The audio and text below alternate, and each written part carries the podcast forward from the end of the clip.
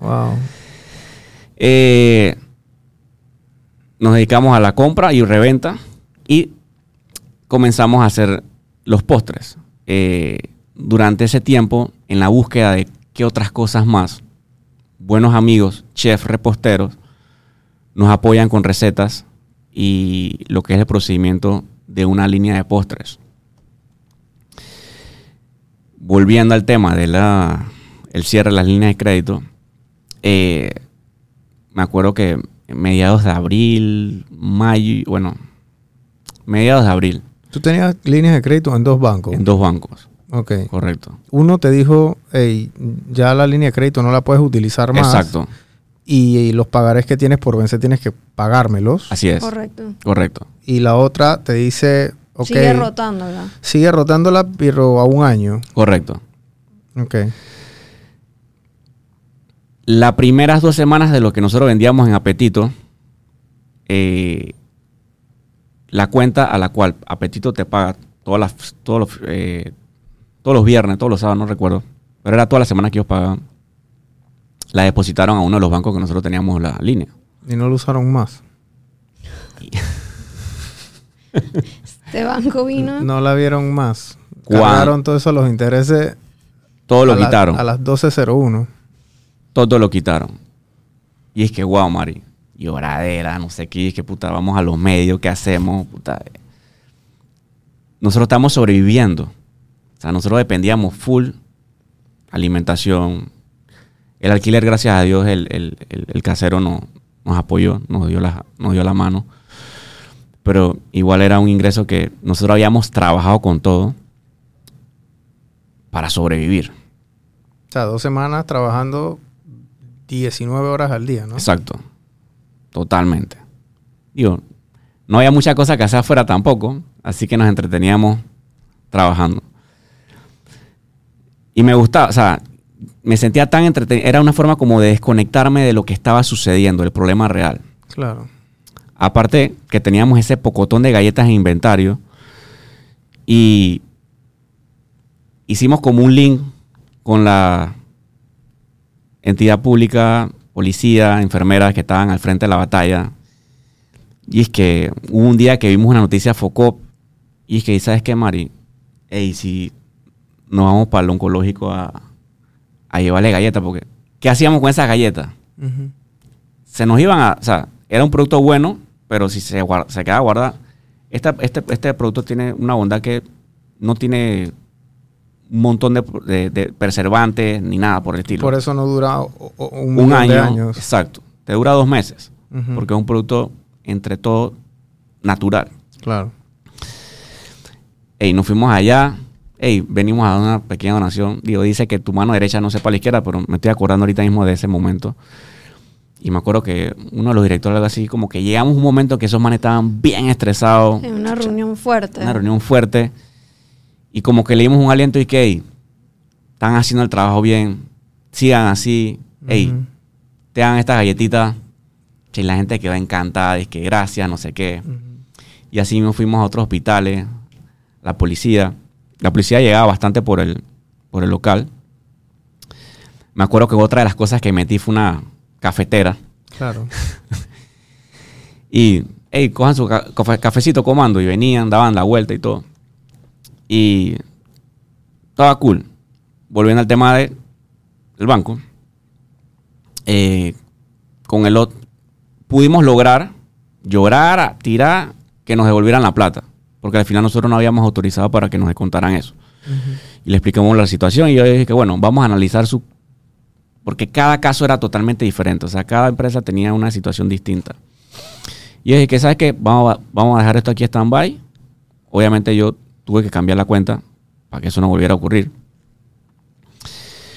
Y comenzamos con el otro banco. Ellos no. Yo les pagaba, nosotros les pagábamos, ellos no, devolvían el préstamo. Eso lo hicimos como por tres veces. Me, estoy saltando una parte importante, eh, que es en mayo del 2020. Mi mamá cae eh, fuertemente eh, Viste, te dije que ¿Quieres agua? En el 2020,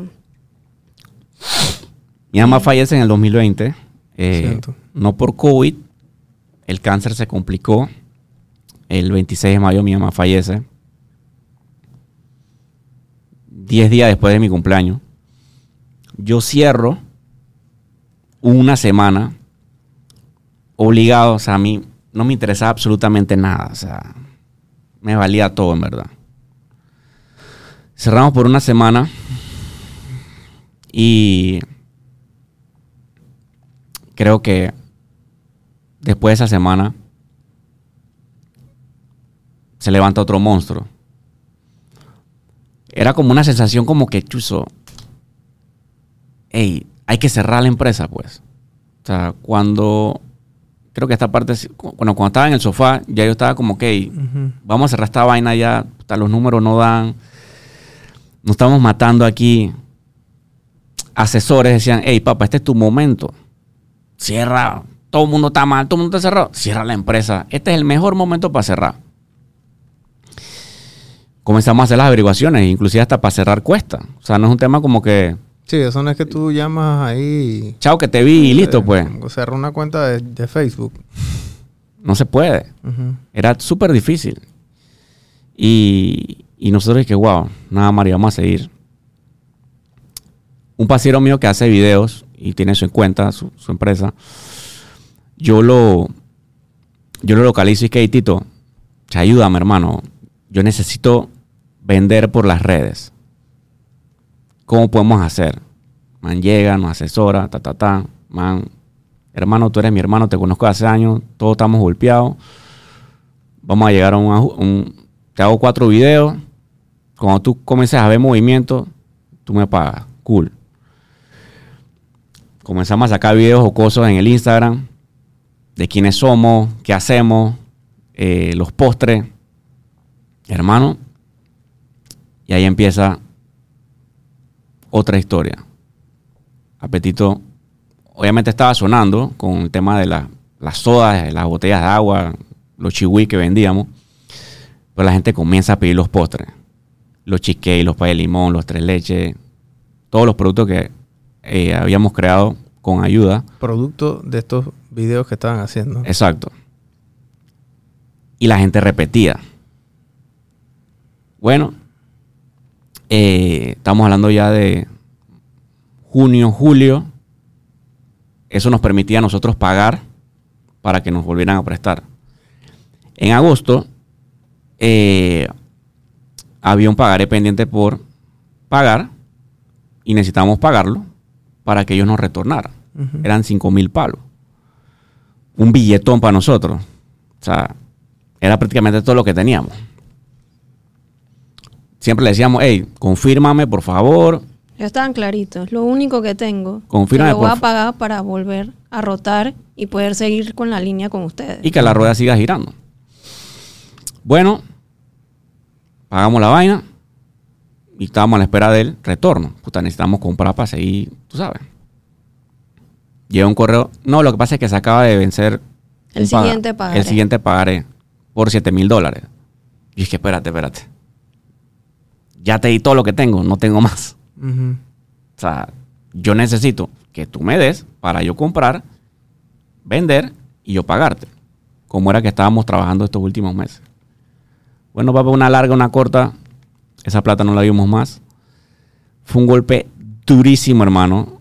Fue como que después de la muerte de mi mamá, creo que así ha sido otro de los golpes violentos que, que recibimos. Al punto de que Chuchimari, ahora sí, pues nos terminaron de enterrar, pues. Nosotros teníamos dos picantos. Obviamente, yo salía a hacer los delivery con el salvoconducto para esos tiempos y hacía las entregas, pero el otro carro estaba ahí parqueado. Como tienen vista hermosa, tú lo dijiste, los indostanes, la venta de carro, y es que yo voy a tocarle la puerta Al vecino. al vecino. Hermano, tengo este problema, ¿no? O sea, me han dejado sin nada, papá. Ayúdame, o sea. O sea, cómprame el carro y revéndelo. Man, y que chuchi, pero en pandemia, ¿quién quiere comprar carro? Nadie. Yo me bajé los pantalones, literalmente, y me dio una guayaba, ¿Cuánto te dio? 2500. O sea, podía estar como... un- Obviamente me hubiera podido costar venderlo, pero ese carro estaba como en 3500, 4000 palos. Eh, y yo con eso, bueno, Mari, Arrancamos. arrancamos de nuevo, pues. Porque nos habían quitado los. De nuevo. de nuevo arrancamos.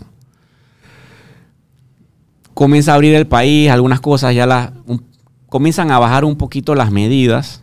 Eh, yo le digo a los muchachos de que necesito que vengan porque puta, los clientes están abriendo y las galletas siempre es, vamos a decir, el producto estrella. O sea, las galletas no pueden faltar.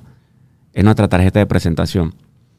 La venta de dulces era interesante, pero puta, no, no, no podía cubrir todos los compromisos que teníamos. Así que comenzamos de nuevo con las galletas. Y ya entonces estábamos con apetito, con las galletas. Eh, yo tenía la cosquilla de en enero 2020 del tema de los almuerzos. Y es que, chuzo, los almuerzos la verdad que están buenos, a la gente le gustó. Pero eso de estar vendiéndolo así no me funciona. Y vámonos a un lado un poquito más corporativo. Vamos a hacer almuerzos empresariales, pues. O sea, que yo haga en un solo lugar la entrega, pero mínima, digamos, de 10 almuerzos. Cosa que ya es distinto. Voy a un solo punto y entrego. Una sola torre y ahí. Vaya.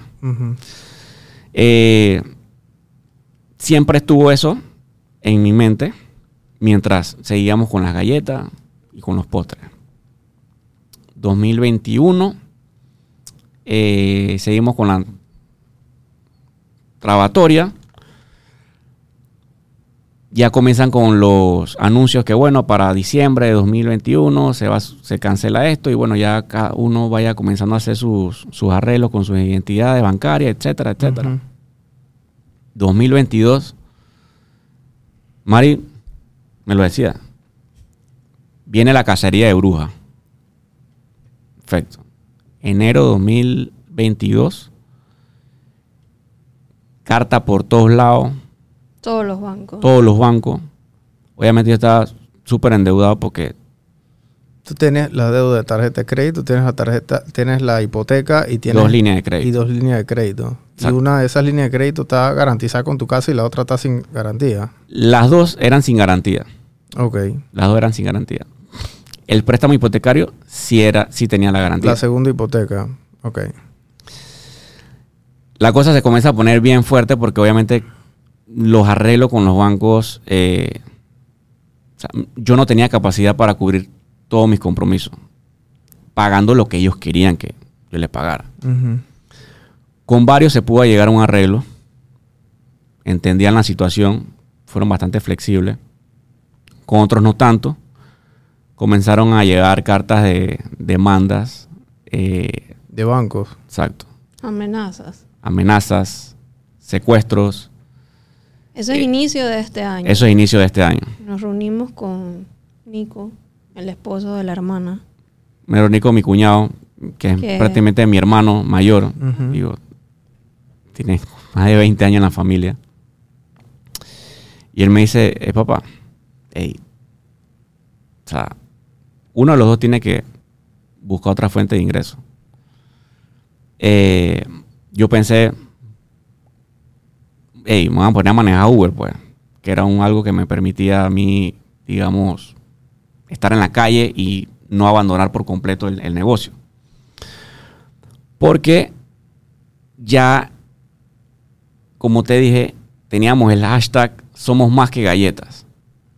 La pandemia nos permitió poder abrir un nuevo concepto de negocio, la línea de los postres. Tuvo tan buena aceptación que la gente para su cumpleaños, hey, me- los postres tienen que ser tío y ellos. Y obviamente eso creó un canal de ventas que a nosotros comenzamos, hey, las galletas, eh, por el tema de distribución, el costo es muy alto. Y en la medida de los años todo ha subido. el azúcar, la harina, la mantequilla, todo subió. Y hubo un, un- tiempo que hubo un freno en nosotros hacer esos ajustes necesarios para que las galletas tuvieran un, un margen de ganancia, vamos a decir, rentable que nos permitiera a nosotros poder tener una sostenibilidad. Sin embargo, por ignorancia, por estar con mi tema de que yo quiero estar en la galleta en todos lados, yo no le metía mente a eso. O sea, mi, mi, mi, mi mente era, hey, que las galletas tuvieran en todo Panamá. Obviamente después de todos estos años de estar así, lo vine a entender después de una pandemia, después de tanto golpe. Y es que, bueno, Mari, las galletas no pueden morir. Eh, hay que hacer ajustes de precio. Y sigamos con la línea de postre. Sigamos con una línea de boquitas. Y sigamos con la línea de los de los almuerzos. Entonces, el negocio giró positivamente porque ya no era solamente vendíamos la galleta. Entraban pedidos también por apetito, entraban los pedidos por WhatsApp, nosotros mismos hacíamos las entregas, boquitas, y nace un nuevo negocio dentro de Tío Yeyo. Nace un nuevo negocio dentro de Tío Yeyo, el cual nos da la esperanza de que hay luz en el camino. El cual es el motor ahorita. ¿Cuál es ese? El motor es nuestro negocio nuevo que le decimos, que dentro de Tío Yeyo nace este negocio nuevo de los post, de la repostería, ok. que hoy día es el motor, porque el tema de la galleta y su distribución sigue siendo un negocio Muy complejo. muy complejo, mm, duro. Hemos tocado puertas y nos las cierran por temas de no, no entendemos. ¿De qué? ¿De permisología? No, por permisonología no. Por temas de, de conflicto de interés, nos dicen, nos cierran las puertas. Ok. Hay un- unos clientes que le ofrezco. No, lo que pasa es que si vendo aquí este producto, me hace competencia con otro. Claro. Entonces, es difícil. Es difícil manejar el tema de los espacios en estas grandes cadenas. Porque obviamente cada espacio tiene un costo. Y, y uno como pequeña empresa, eh, es difícil sostener es- eh, eh, Sí, no, tú no puedes competir con, con, con las con lo- marcas grandes aquí. Para que la- lo que nos están escuchando, para que entren un poquito cómo funciona esto, y bueno, ustedes lo saben porque lo están viviendo en carne propia, es que los espacios que dice Francisco no los paga el que va al super a comprar, lo paga el que, el que le da el producto El que al coloca el supermercado. producto. Entonces, el, el derecho de llave, a veces el que le dicen así, es que prácticamente el proveedor, en este caso, le paga al supermercado un alquiler, digámoslo de esa forma, para que, para que se entienda, por el espacio que te dan dentro del supermercado. correcto. Entonces, este, hay muy pocos productos en la plaza que no hacen eso porque son a veces productos de primera necesidad. El arroz, por ejemplo, no paga plaza de entrada porque es una necesidad enorme. correcto. Y ellos tienen también su gremio, ¿no? Eh, La leche. los- la leche, los cárnicos, Huevos, cosas de esas, el huevo, estas cosas. Pero eh, los productores de galletas no tienen una asociación de productores de galletas que hagan ustedes y hagan un contrapeso en este sentido, ¿no? Así es. Entonces, este, el conflicto de interés obviamente ahí es, es bien latente. Otra cosa que dijo Francisco, yo como banquero lo viví muchas veces. O sea, esto que tú me estás contando a mí, Francisco, lo escuché yo prácticamente dos veces a la semana por 10 años. Wow. ¿Y qué es lo que pasa? Es como yo digo, una venta, y es- también lo dijiste antes y lo dijiste tal cual yo lo, así mismo como yo lo digo, una venta no es una venta hasta que se cobra. Entonces, ¿qué pasa? Tío Yello es una empresa pequeña que le vende a empresas grandes. La empresa grande se financia con la empresa pequeña. Entonces, Correcto. tú no puedes financiar, a lo mejor puedes financiar uno que otro insumo, quién sabe, Sí, si tienes algún proveedor que te lo financie. correcto. Eh, tú no puedes financiar la mano de obra, eso lo tienes que pagar los 15 y los 30. Correcto. Tampoco puedes financiar el alquiler. Eso lo tienes que pagar los 30 de cada mes. Así es. Los impuestos los tienes que pagar los 30 de cada mes. El ITBMS lo tienes que pagar aunque no lo hayas cobrado. Apréndanse esa, la gente que emprende. Cuando ustedes facturen más de 36 mil dólares al año, ustedes ya van a tener que comenzar a pagar ITBMS. Si ustedes venden 10 dólares, ¿verdad? Ustedes van a cobrar 70 centavos de esos 10 dólares y esos 70 centavos ustedes lo pagan ese mes. Pero los 10 Sí. dólares se los van a pagar en tres meses. Eso sale de su flujo de caja. Correcto. ¿Ok? Entonces, al momento, y la otra cosa es que la deuda se financia. a cor- eh, eh, eh, la deuda es un instrumento y lo que manda prácticamente es el tiempo en lo cual tú lo estás amortizando. Entonces, eh, Francisco agarra deuda de corto plazo, que son pagarés, que son a seis meses, y entonces estás financiando adecuaciones que son CAPEX, que son cosas que tú tienes que financiar prácticamente a largo plazo, a dos o tres años. ¿no? Entonces, las cuentas por cobrar que te están comiendo, Así es. porque los grandes se están financiando contigo, entonces cometes el error y pasa mucho, ojo, esto pasa demasiado, en la, esto pasa mucho. Financias una cosa con un préstamo que no tienes que financiar y viceversa, ¿no? Entonces, al momento que ustedes vayan a una institución banquera, y aquí es donde el banquero se define como un buen banquero. Exactamente. Porque si yo analizo tu estado financiero y yo estoy viendo que tus cuentas por cobrar están a más de 180 días, están a 90 días, están a 95 días, ¿verdad? Entonces yo te tengo que prestar una línea de crédito acorde a eso. O te puedo decir, mira, ¿sabes una cosa? No uses una línea de crédito, dame las facturas, yo te las financio con factoring a 1.5. Estos son gente que te va a pagar los tres meses y ya tú pagas 1.5 sobre eso y tú sobrevives con eso. ¿Me explico? Claro. Pero ¿qué pasa? El oficial bancario en este caso, para cerrar una relación, para cerrar una meta o para cerrar qué sé yo que estaba ahí desesperado, firma ahí para quedar bien con el jefe, comienza a dar plata como si fuera confeti y a la hora de la hora no está asesorando al cliente.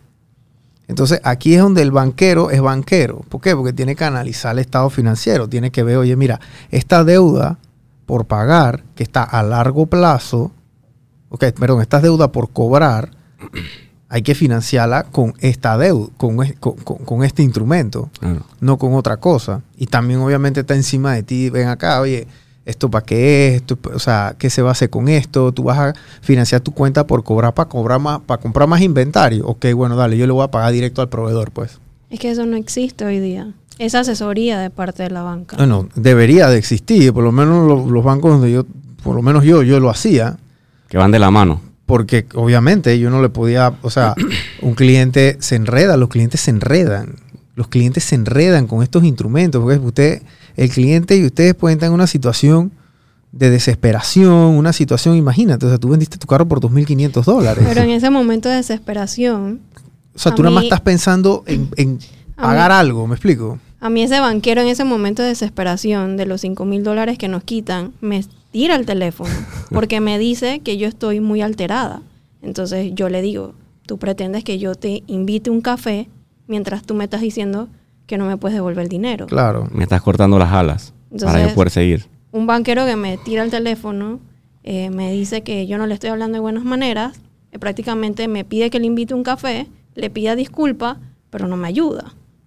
Y me dice, lo que pasa es que ustedes no saben usar una línea de crédito. O sea, me hace sentir peor en esa situación porque Claro. no está en mis zapatos. Entonces, Sí, ese, ese, Falta de empatía. Sí, no, el, el- el- Y el momento, El ¿no? banquero que te hace, el banquero que es banquero es asesor. ¿Me explico? Eh, esta es la vida y la historia que ustedes me están contando aquí. Gracias por contárnosla, porque es la realidad del emprendedor. sí. Es la Sí. realidad del emprendedor, Francisco, porque aquí hay emprendedores que los 15 y los 30 a las 4 de la tarde no tienen la planilla completa Así y están es. llamando a un prestamista que les va a prestar 20% mensual o están agarrando una prenda, un reloj, un collar propio o de un familiar para ir a una casa de empeño para ver cuánto le dan para completar la quincena. Eso no te lo dicen en la universidad. Eso te lo decimos aquí en Emprendemente. Este- aquí estamos desbloqueando niveles. Porque es la cruda realidad. Ese es el lado oscuro de Eso esto. es lo que no te dicen. Exacto. Cuando te llama el banco y te dice y te mandan una carta de primer aviso, segundo aviso, Así tercer es. aviso, y está el abogado llamándote todos los días. Uf. Y son las 4 de la mañana y no puedes dormir. Exactamente. ¿Me explico? Emprender no es fácil. Para nada. Fácil es cerrar la empresa. Tirarse a bancarrota. Que no lo has hecho. No. Después de que casi ya más de casi, tre- eh, casi 25 años, no, eh, 98. 98. O sea, ya quieren que 30 años, Eh, vamos para... No, ya pasamos los 20. 20, Sí. más de 25, están 25 años ya. Sí. No, no hay muchas empresas que tengan más de 25 años en Panamá, para que sepan. No hay Es muchas terco. empresas. Soy muy testarudo. Y obviamente tengo una compañera que lo ha dado todo. Y es la que, vuelvo y repito, como dicen, la mujer al poder. Ella se puso las botas. Y está al frente de esta guerra ahorita mismo. Me gustó el tema de la repostería. O sea, nunca pensé en mi vida hacer un dulce. Él me enseña a hacer el flan de su mamá. Y de ahí me nace un interés de seguir aprendiendo. Y bueno, te confieso, yo no como dulce. yo crecí y yo- Chocolate nada más. y a mí me decían, oye, el dulce cumpleaños. Después yo, no eras muy dulcera, pues. y yo decía, no, eso no me gusta. Incluso lo conozco a él y su familia es dulcera. Se comen el dulce primero. Antes Nos que- comemos el dulce primero. Antes Antes, que que, la- los Antes de la comida, wow. Exacto. Y yo era, no, a mí no me gusta, no, gracias. Y nace esta pasión en mí de aprender y hacerlos. Cosa que les he transmitido a los chicos que actualmente tenemos en, la- en el local, ¿no? Y lo curioso de esto es que o sea, nos han abierto muchas puertas para poder llegar a esas casas, a las oficinas, con estos pósteres. Entonces, ese es un gran motor, porque no es lo mismo. La galleta, vamos a, con una orden de compra y la colocamos en X lugar. Yo no sé quién compra las galletas. Acá es distinto. Acá la persona hace el pedido, sabes quién es, te manda mensaje, hey, este postre está lo máximo. Logramos una conexión. Hacemos una conexión. Eh, vamos creando clientes frecuentes. Es más, llegamos hasta tener una, una tarjetita de que cliente frecuente, así como lo- los paisanitos. La gente venía a cambiar su vaina. Wow. Sí. Todavía Da- van. Todavía van. Entonces, volviendo al tema de las presiones bancarias, que te van a quitar la casa, que tú lo dijiste, el primer aviso, el segundo aviso, y es que Mari, yo voy a comenzar a tocar puertas, pues. Modo, pues, hay que echar para atrás y hay que buscar trabajo. Se me abre la puerta nuevamente en la compañía de seguros que había salido en el 2015 eh, en algo, una vacante temporal. Y es que, bueno, Mari, salió esto, voy a agarrarlo y, y para adelante, pues. Al final era un lugar que me, me gustaba y hice buena, buena relación. Y ahí entro en junio 2022. Y aquí seguimos. Se me da una oportunidad de algo permanente. Lo conversamos como familia. Y ella ha hecho un excelente trabajo. O sea, ella ha podido poder con toda esta carga física, mental, como dice mi papá, psíquica. Que una vez tío Yoyo nos dijo, estoy cansado física, mental y psíquicamente. Está extremadamente cansado. Y nosotros vamos así para adelante, hasta que Dios quiera. Yo tengo una fe y esperanza de que podamos llegar nosotros a llegar a un punto de equilibrio, que tengamos una sostenibilidad, eh, podamos tener un lugar. El local hoy en día, la gente nada más pasa y retira.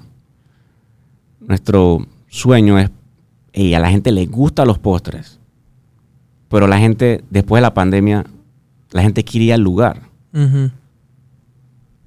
Con una amiga, un amigo, entre compañeros, familia, comerse su postre, tomarse un café.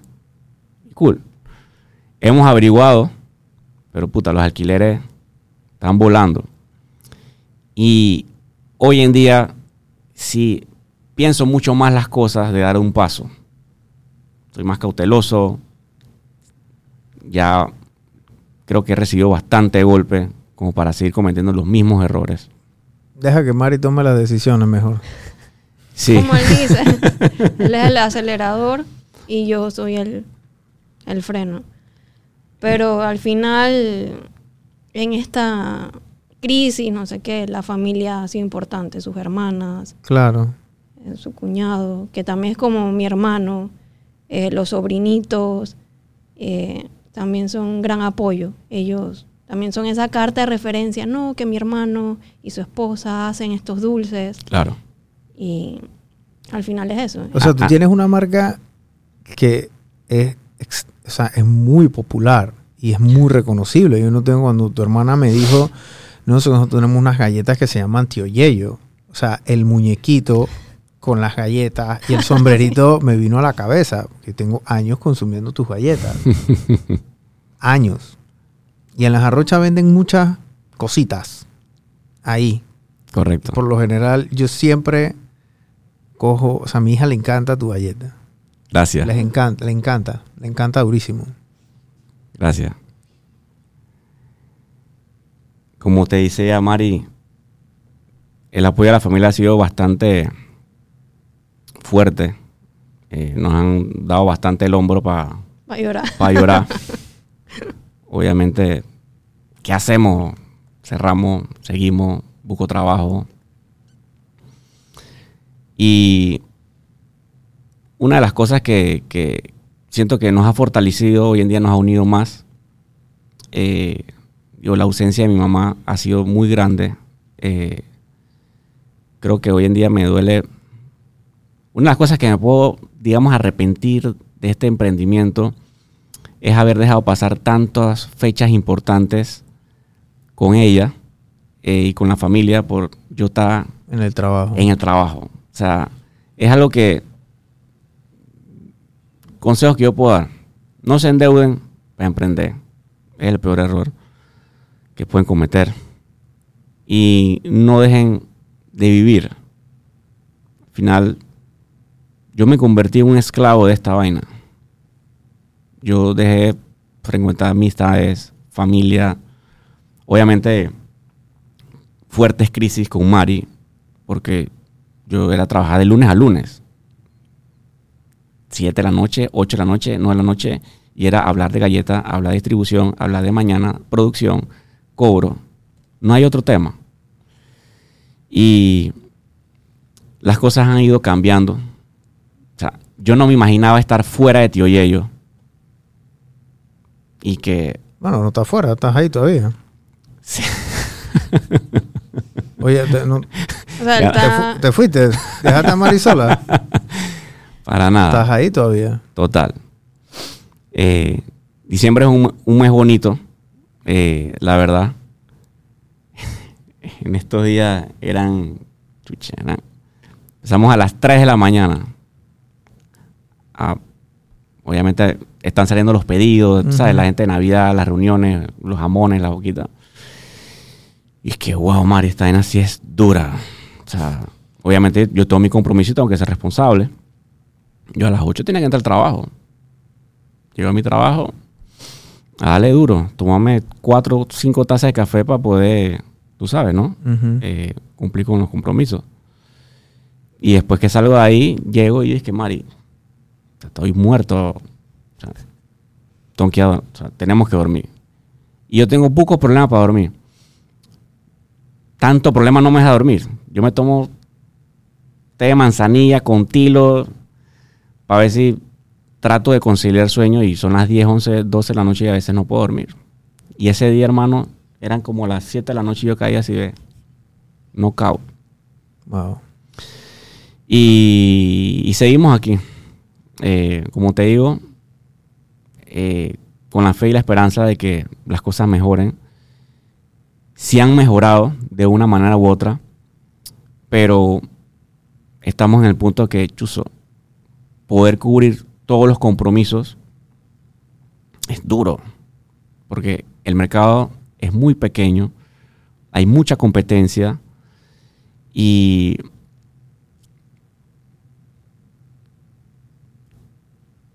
como te digo, mercado muy pequeño. O sea, tengo amigos que llegaron a tener un negocio y me decían, hey, o sea, somos cuatro millones de personas. Claro. O sea, ellos se fueron ahora para Miami. No sé cómo le está yendo, la verdad, espero que le esté yendo bien. Pero obviamente buscaron otras opciones. Es un mercado mucho más grande. Sí. Entonces, eh, aquí la gente en temas de boquitas, postres, ya hay lugares bien establecidos, marcas con mucha trayectoria, que la gente es muy, vamos a decir, fiel, y nosotros estamos entrando en, en grandes ligas. Claro. Lo que nos motiva a seguir haciéndolo es que la mayoría de los clientes que el año pasado nos pidieron para Navidad, este año quieren que su cena navideña sea de tío Yeyo. Y eso es algo que nos alienta. Claro. Y como te dije hace poquito, Mari, esta tarde, en el piso 50, Aquí en el Bixa, les, que, que les pidieron 300, o sea, 300 postres. yo le dije, Chuzo, yo me hubiera gustado acompañarte, pero obviamente tenía mis compromisos. No sé si ya está ahora ese. en un. Ese, no. No, no hay atrás. Ese pedido eh, entra como en, en el WhatsApp. eh, quiero probar los postres, mándamelo. Ah, bueno, ahora quiero 200 postres. Y yo dije, wow. No es- nosotros hemos tenido, eh, dame 400 paquetes de galletas, dame 500 paquetes de galletas. Es un tema de volumen como que ya es parte del día. Pero que te digan, dame 200 postres en un solo punto, porque me gustó y lo quiero, y van y lo pagan, fue como, wow. Y los bancos pagan de una vez. sí, los bancos pagan de una vez. Fue como, wow, esto lo mandó Dios. Eh, ese día que pagan, lloro. día que entrego, o sea, es un sentimiento diferente. Claro. Que esa es la parte de emprender, o sea, y no, no, yo sé que a veces es un poquito emocional, ¿no? Total. Porque eh, ese alto y bajo es, es Uf. fuerte, es fuerte. Yo estaba en esa situación también, o sea, eh, yo antes de comenzar la agencia, a, a mí me estafaron. Me estafaron 60 mil dólares. Y yo Wow. acababa, mi, mi hija acababa de nacer. Cuando mi hija nació yo tenía 23 centavos en mi cuenta bancaria. Y la niña tenía horas de haber nacido. Yo no tenía plata, nada. Y mi ex en ese momento no trabajaba tampoco. o sea que estábamos en una situación muy complicada. eh, y las cosas se fueron dando poco a poco al punto que, bueno, ya ahora obviamente a- la situación económica no necesariamente es donde yo quiero estar, pero no estoy donde estaba ayer. Claro. ¿Me explico?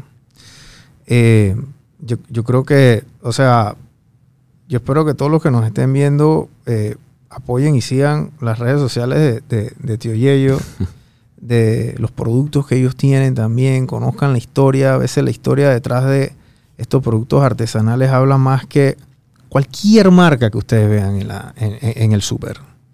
Cualquier marca que ustedes vean, el dueño de la Oreo no tiene esta historia. y se la voy a hablar a la clara. El dueño de Chips Ahoy no tiene esta historia. Ni cerca. ¿Ok? Entonces, apoyen a los emprendedores que tienen estas historias que la gente hoy en día, Francisco y Mari, o sea, se sienten comprometidos cuando un producto tiene una historia de esta índole. ¿Me explico? Pero comprometidos de verdad que ya forman parte y, y, eh, y así mismo como, bueno, el Bixa les compró postres, créanme que después de esta entrevista les van a comprar muchos más postres, muchos más postres, porque el alcance de, de- de nuestro programa es, es grande, Sí. es grande, la gente que nos ve también. Entonces, yo la verdad quiero darle las gracias por haber venido acá y por haberse sincerado con nosotros. Yo creo que ha sido de las pocas entrevistas que casi no he dicho nada. Y nunca digo nada, pero yo creo que en esta no ni hablé. Porque, o sea, de verdad que la historia eh, es impactante. Y yo sé que mucha gente se siente identificada aquí, porque hay veces que la gente le gusta venir a sentarse aquí y nada más habla de lo bonito.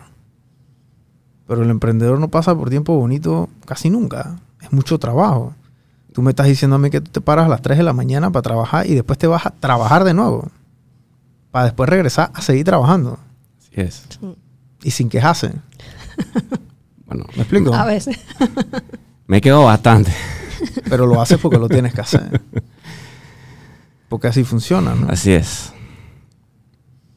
Gracias por haber venido, Francisco y Mari. La verdad es que este eh, me los, o sea, sigan trabajando duro como lo están haciendo, porque la verdad es que creo que ahora después fuera de cámara a lo mejor les puedo, no sé, asesorar en cualquier cosa financiera que necesiten. Yo trabajé 10 años de esto, así que cuenten conmigo, cuenten con la agencia. Yo tengo una agencia aquí, o sea, lo que ustedes necesiten también, generación Gracias. de contenido, Gracias, arte, lo que sea. O sea, eh, nosotros tenemos el shotting también, cualquier cosa que necesiten ahí, o sea, lo que necesiten, la verdad. O sea, esta, esta es su casa.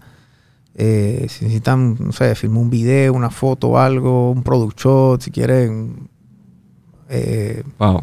eh, cualquier cosa que necesiten en diseño con la etiqueta, si quieren darle un revamp o algo, me avisan. Si no tienen página web también me avisan. O sea, nosotros tómenlo, esta es carta abierta aquí conmigo. No se preocupen. Me pueden dar galletas cuando quieran. Yo contento.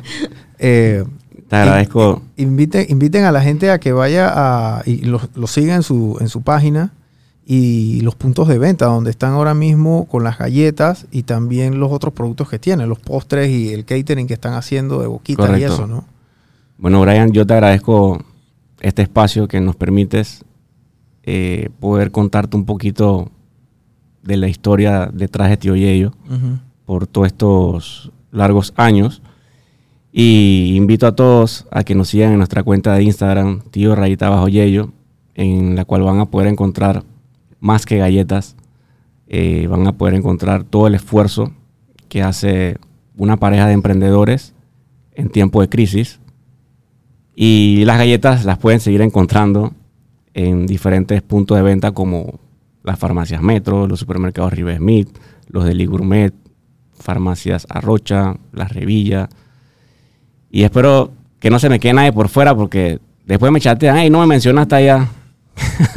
Farmacias Javillo. Farmacias Avillo, Casa la. Casa la Carne, los Morrison, que fueron uno de los primeros que, que nos abrieron las puertas. Gran Morrison todavía está en El Dorado y acá en, En Vía Vía España. España. Dorado, Vía España y los pueblos. Ah, los pueblos también En tienen. en los pueblos ¿Verdad? Sí, en los pueblos también tienen. Sí. Y nada, de verdad que gracias eh, a todos los consumidores por apoyar no solamente nuestros productos, sino diferentes productos eh, artesanales, que es una línea que está golpeada cada vez más, ves menos productos artesanales en el mercado, porque estar en un punto de venta conlleva